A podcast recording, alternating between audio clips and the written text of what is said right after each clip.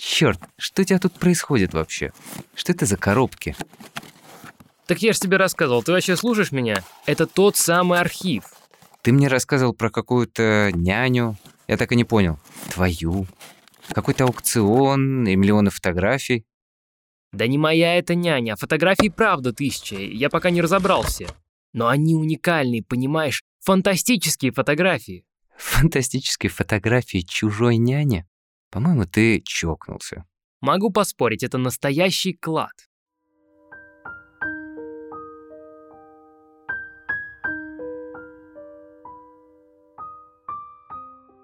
Зимой 2007 года 26-летний бывший риэлтор Джон Малуф пришел на местный аукцион в поисках исторических фотографий для книги. Одним из слотов были коробки, заполненные негативами. Он взял пару из них в руки и посмотрел на свет. На негативах были изображения Чикаго. Таких коробок было несколько, и выбрав самую большую из них, Джон выкупил ее за 380 долларов. Имя фотографа Малуф узнал от организаторов аукциона. Вивьен Майер. Всем привет! Вы слушаете подкаст «Храбрый сердцем» студии «Поток», а я, Наташа Любина, соавтор и соведущая подкаста. Сегодня я расскажу очень необычную историю, в которой до сих пор много вопросов и неясностей, но одно бесспорно. Вивьен Майер была талантливым фотографом, и выставки ее работ и сейчас привлекают много людей по всему миру. Кстати, не забудьте подписаться на наш подкаст и оставить пару теплых слов о нем. Над выпусками работает целая команда, и всем будет очень приятно прочитать ваши отзывы.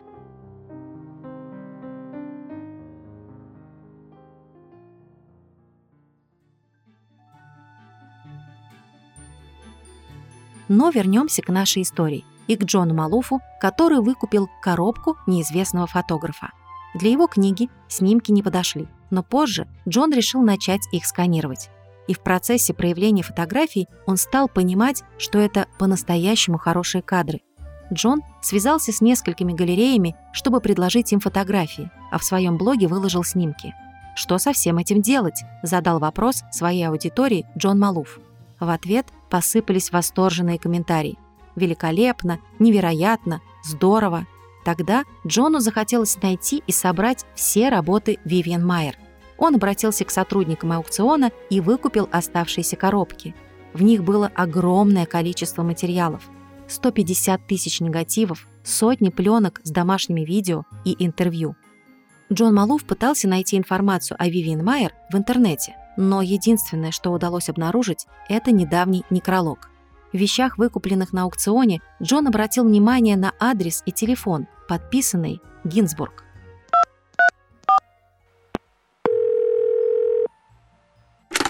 Алло, слушаю вас. Здравствуйте, мое имя Джон Малув. Так случилось, что ко мне попали фотографии Вивьен Майер. Вивиан Майер? Она была моей няней. Ничего не понимаю. Мы можем встретиться с вами? Да, да, конечно. Бывшие воспитанники Вивиан Майер, братья Гинзбург, встретились с Джоном Малуфом и рассказали о ней все, что знали. Но этого было слишком мало для того, чтобы понять, кто же такая была их загадочная няня. Даже сегодня биография мисс Майер мало изучена, потому что о ней практически нет информации в архивах и нет родственников, которые знали бы ее при жизни. Все сведения о ней известны и собраны из воспоминаний и свидетельств воспитанников, из записок и платежных документов, хранящихся у Малуфа.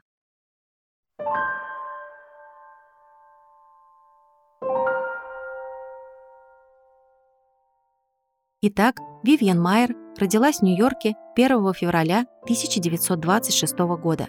Ее родителями были австриец Шарль Майер и француженка Мари Жасен. У Вивьен был старший брат, судьба которого сложилась печально. У него была зависимость от морфина, потом он злоупотреблял алкоголем, а позже врачи поставили ему диагноз параноидальная шизофрения. Семью Майер нельзя было назвать счастливой. Родители развелись всего лишь через год после рождения Вивьен. Когда девочке было четыре, они с мамой переехали во Францию, в маленькую провинцию Сен-Жульен-Ан-Шансор. И вместе с ними поехала подруга семьи, Жанна Бертран. И вот она, скорее всего, оказала большое влияние на увлечение Вивьен фотографией. Жанна Бертран была профессиональным фотографом-портретистом, и они писали как о выдающемся фотографе Коннектикута. Именно во французских Альпах Вивьен впервые взяла в руки камеру. Это был скромный любительский кодек Брауни Бокс. Экран был крошечным. Сменит фотоаппарат она через пару лет, уже в Нью-Йорке. Первыми ее работами были портреты и пейзажи.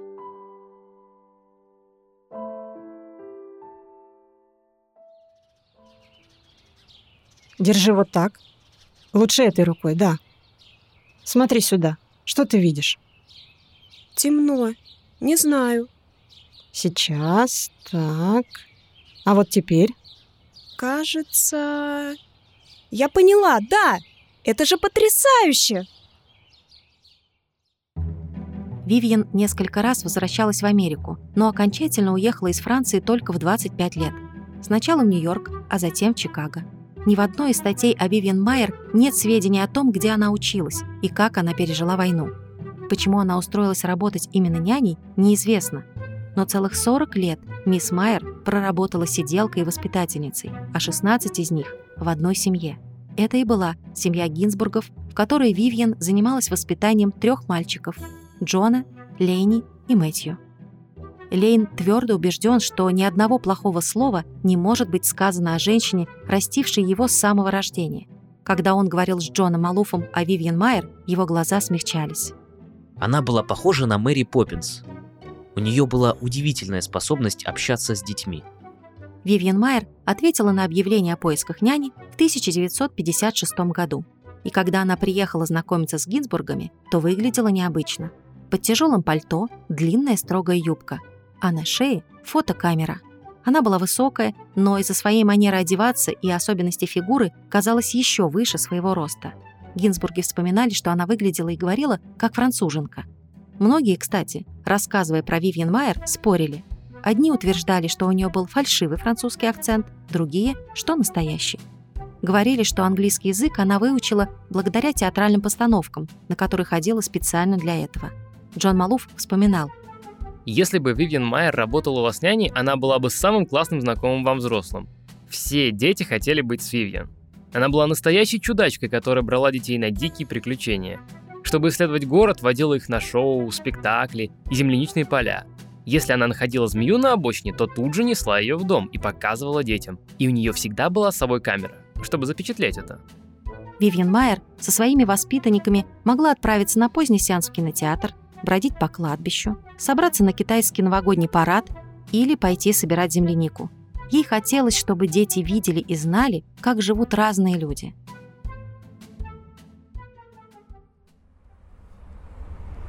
Эй, смотри, Вивиан, у них шкафы на улице. Лейн, ты никогда не видел, чтобы одежда сушилась на веревке? Нет. Ты думаешь, что у всех есть стиральные машинки и сушилки? Ну да. Она никогда не расставалась со своей камерой во время прогулок и снимала постоянно – снимала повседневность, житейские сцены, людей на улице, их эмоции. Вивьен брала интервью у прохожих в супермаркетах, музеях, за что получила у городских жителей прозвище «Мэри Поппинс с камерой». Фил Донахью, известный и популярный телеведущий, тоже был работодателем Вивьен Майер. Узнав всю историю о ней, он говорил. «Я помню, как Вивьен фотографировала внутренности мусорного бака. Я подумал тогда, и над Пикассо смеялись.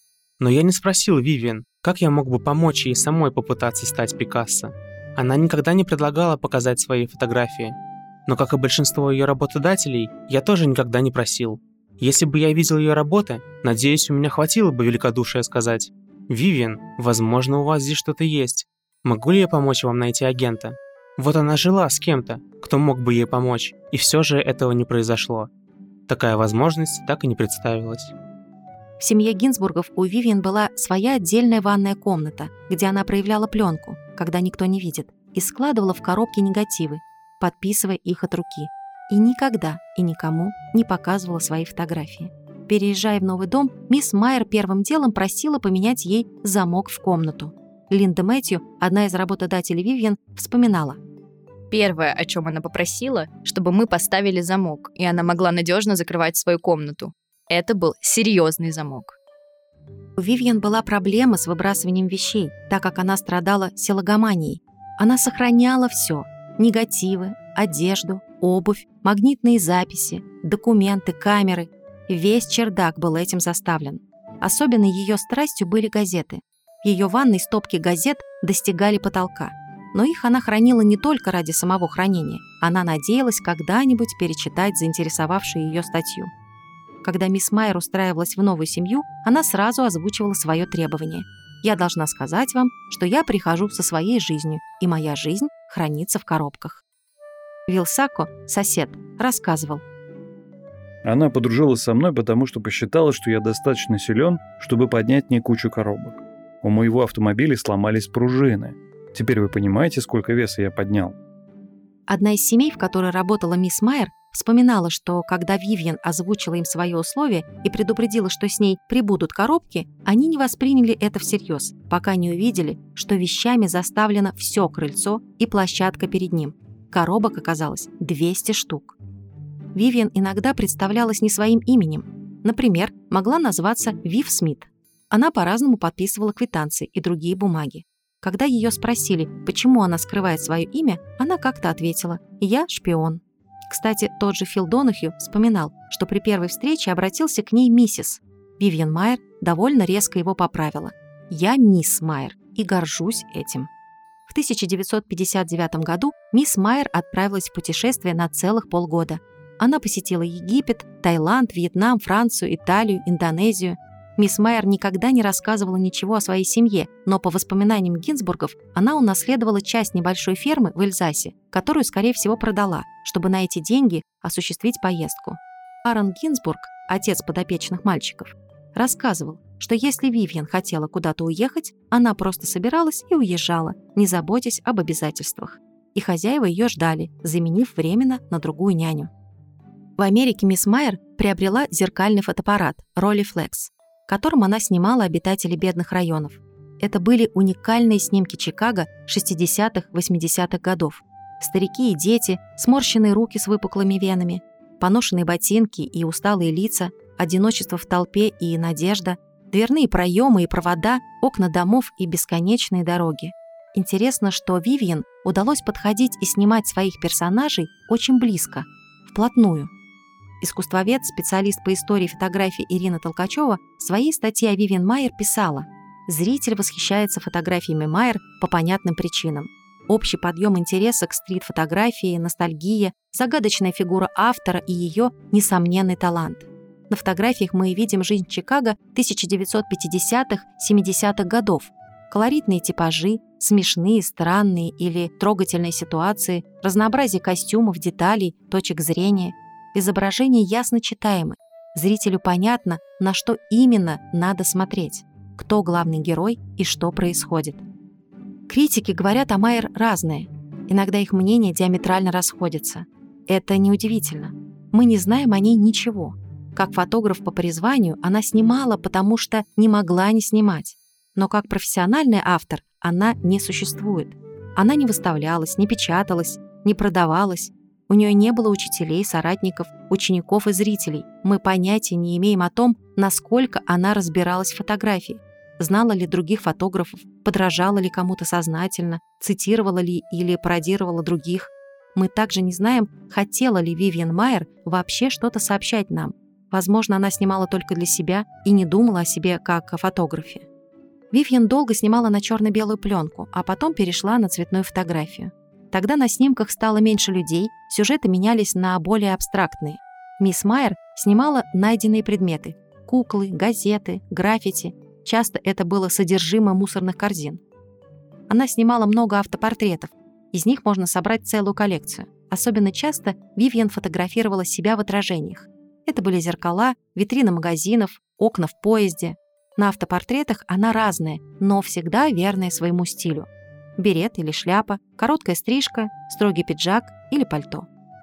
Мисс Майер не делала несколько кадров одного и того же сюжета, поэтому каждый негатив был уникален. Вивьен аккуратно вела свой архив, перевозила его из дома в дом. Сейчас никто не может ответить на вопрос, хотела ли она быть замеченной, искала ли возможности показать свои работы. Но среди бумаг мисс Майер Джон Малуф обнаружил письмо, я часто смотрю на свои шедевры из шансор, распечатанные вами для меня в виде открыток. Люблю разглядывать эти красивые пейзажи. Они напоминают мне о вас. И вот моя идея.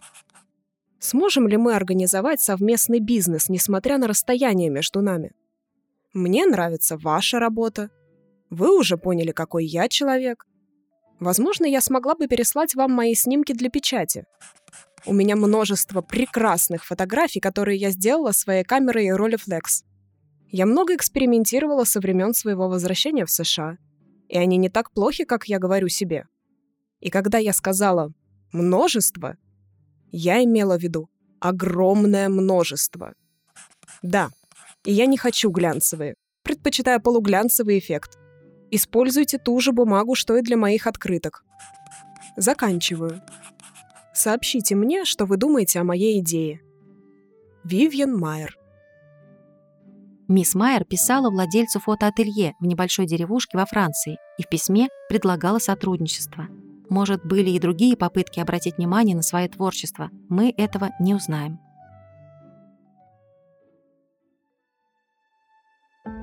Когда Майер закончила работать в семье Гинзбургов, это был уже 1972 год. К тому времени мальчики были уже достаточно взрослыми и не нуждались больше в няне. Она собрала все свои вещи и ушла, не сообщив ни слова о своей последующей работе. Она не рассказывала о ней и в те моменты, когда приходила навещать своих воспитанников. Как раз вскоре после Гинзбургов мисс Майер попала в дом Фила Донахью. Он перенес свое ток-шоу в Чикаго, расстался с женой и воспитывал четверых сыновей. Фил Донахью говорил. Няни не могли продержаться долго. Неважно, какие они были. Дети их все равно ненавидели. Вот и про Вивиан Майер у детей Донахью не было таких светлых воспоминаний, как у братьев Гинзбург. Для них она была эксцентричной француженкой, которая таскала их к непонятным памятникам и кормила ужасными бутербродами с арахисовым маслом. Какой она была, понять очень сложно. Судя по некоторым источникам, дети любили няню Вивиан, несмотря на ее странное поведение и необычный стиль в одежде. Она была строгой и очень замкнутой, но при этом могла заговорить с незнакомым человеком на улице, чтобы записать его на аудиопленку. У нее не было близких друзей, и она как будто гордилась своим одиночеством. Среди собеседников Джона Малуфа были и те, кто любил Вивиан Майер, и те, кто говорил, что она была злой няней. Одна из воспитанниц вспоминала, что мисс Майер заставляла ее есть. Соседи утверждали, что Вивиан резко разговаривала по телефону и грубила таксистам а одна из знакомых, Кэрол Пон, вспоминала. «Мне она очень нравилась. Она была потрясающим человеком. В 62 году я жила в Халлен-парке. У меня было много детей, и я часто была дома. Мой ребенок дружил с мальчиком, за которым она присматривала. Дети постоянно ходили друг к другу в гости, она тоже приходила. И мы разговаривали, пока дети кружили вокруг нас. Она любила детей, и дети ее любили. Она прекрасно с ними ладила. Она любила их так же, как любила всех на свете. Менялись хозяева, у которых работала мисс Майер.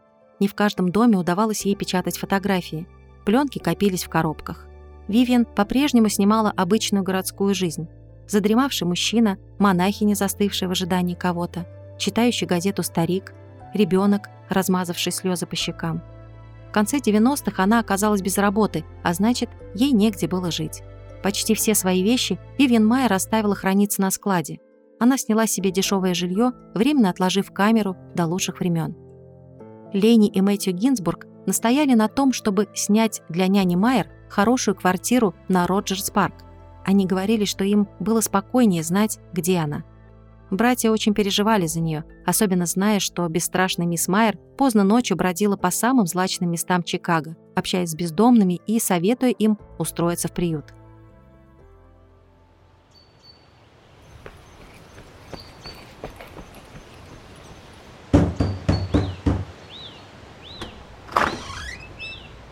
Что случилось? Старушка в парке упала. Погоди, сейчас выйду. Только накину что-нибудь.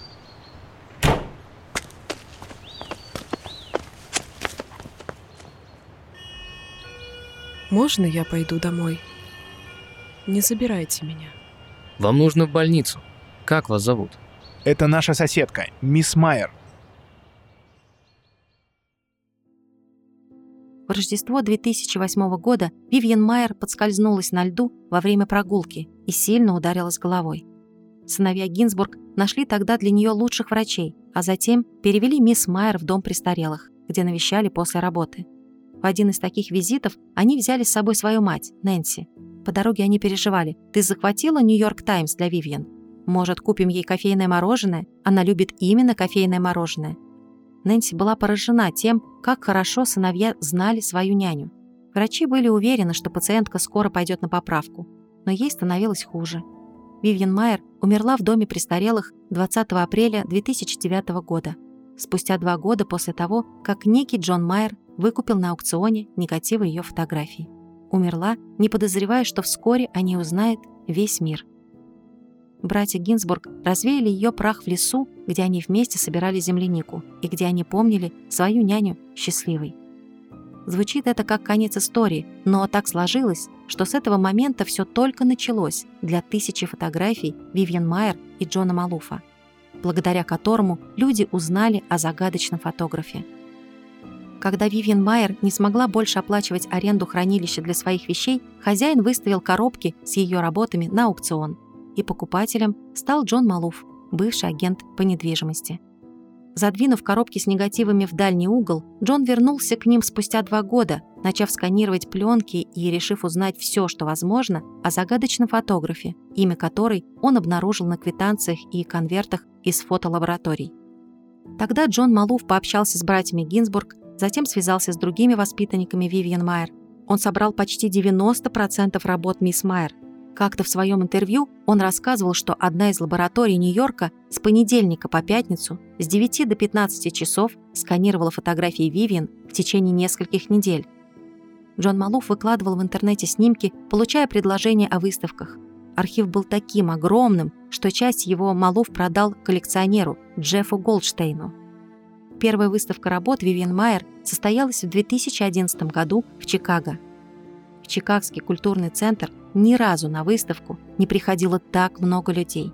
Многие хотели посмотреть на своих близких, которые оказывались героями съемки «Мисс Майер».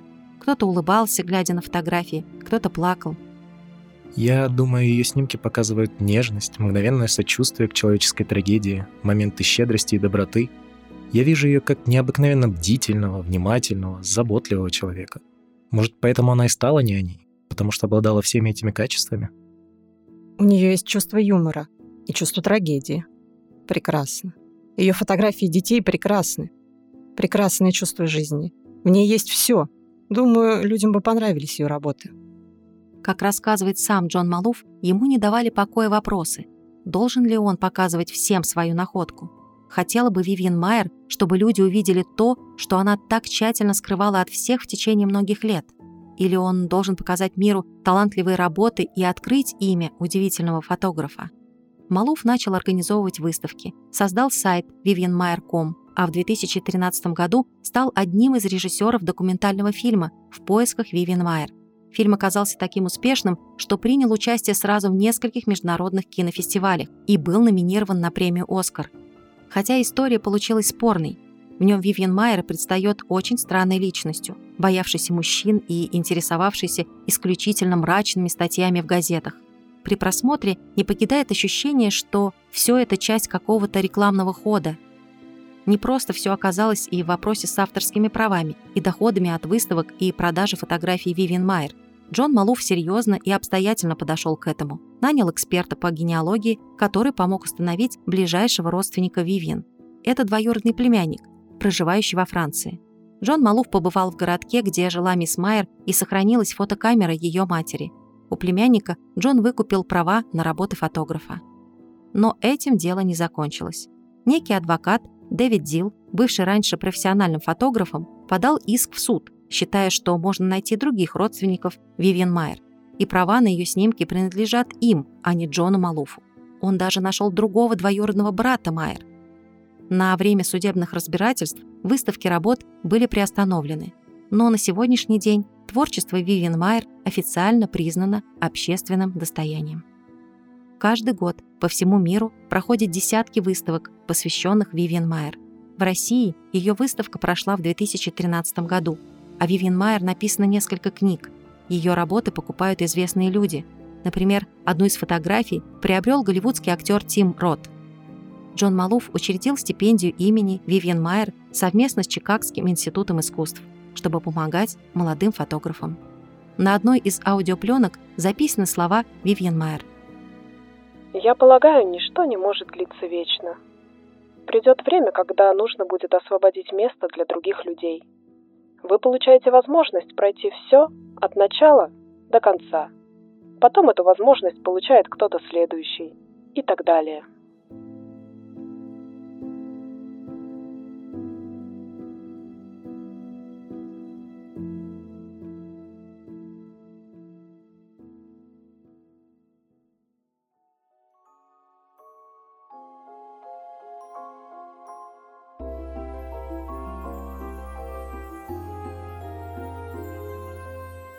Это был подкаст «Храбрые сердцем» от студии «Поток». При подготовке выпуска использованы материалы из фильма «В поисках Вивиан Майер» и статья из журнала «Чикаго». Спасибо, что послушали до конца. В описании к выпуску вы найдете все нужные ссылки, на наши социальные сети в том числе. К каждому выпуску художница Маша Соломатина рисует классную иллюстрацию. Используйте ее, чтобы поделиться выпуском в социальных сетях. Подписывайтесь, пишите отзывы на любой платформе. Скоро услышимся!